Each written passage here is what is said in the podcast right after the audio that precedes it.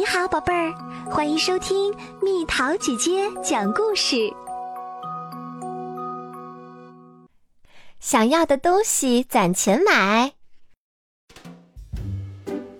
这是小松鼠安迪和他最好的朋友小松鼠昆西，他们很喜欢一起骑车。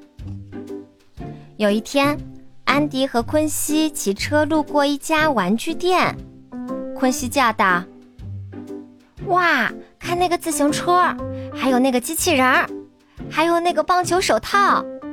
哎，可惜它们太贵了。”昆西问道：“安迪。”你能帮我买那些东西吗？安迪回答道：“抱歉，昆西，我的钱不够。”昆西说：“唉，那我怕是永远也买不了它们了。我回家了，明天上班见吧。”安迪和昆西的工作是为松鼠镇收集橡子。安迪说：“嗨，昆西。”我想告诉你，我是怎么买到自行车的，你知道吗？我是完全靠自己攒钱买到的。昆西说：“真的吗？太棒了！”安迪告诉昆西：“这个自行车花了我二十个橡子。”安迪继续说：“这些都是爸爸妈妈教给我的道理，因为即使是他们。”也没法儿买到所有自己想要的东西，安迪说：“这全靠做预算与攒钱。”安迪继续讲道：“所以我能买到自行车、双肩包，还有棒球手套。”昆西问：“那你为什么不能帮我买这些东西呢？”安迪说：“自己的事情要自己做呀。”昆西，安迪说。第一步就是确定自己想要买什么。我们不可能买下所有东西，所以一定要把钱花在刀刃上。那就买自行车，昆西说。我觉得机器人和棒球手套可以等等再买。安迪继续说。第二步就是找到花钱和攒钱的平衡点。你不可能把钱都攒起来。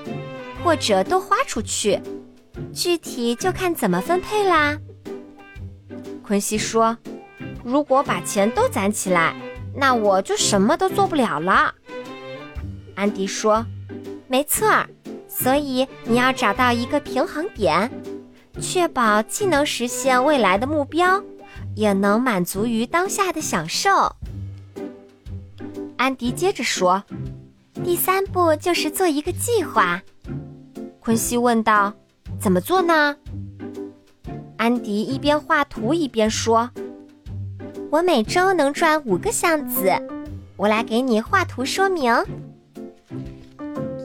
安迪讲道：“购买我的自行车要花二十个橡子，每周攒下三个橡子，七周后就能买到自行车啦。”安迪说。我平时还想买糖果、看电影，所以不能把所有的钱都攒起来，而是只攒一部分。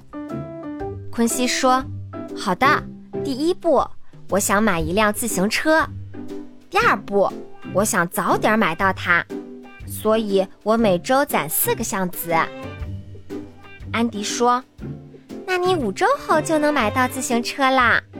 哇！真是个绝妙的计划，昆西说。但是如果下周我还想买一双鞋呢？这要花四个箱子，我该怎么办？安迪说。昆西，那你就要想清楚，鞋和自行车哪个对你来说更重要？昆西想了想说：“我已经有鞋了，但是我想要一辆新自行车。”好吧，就这么定了。我要严格遵循计划。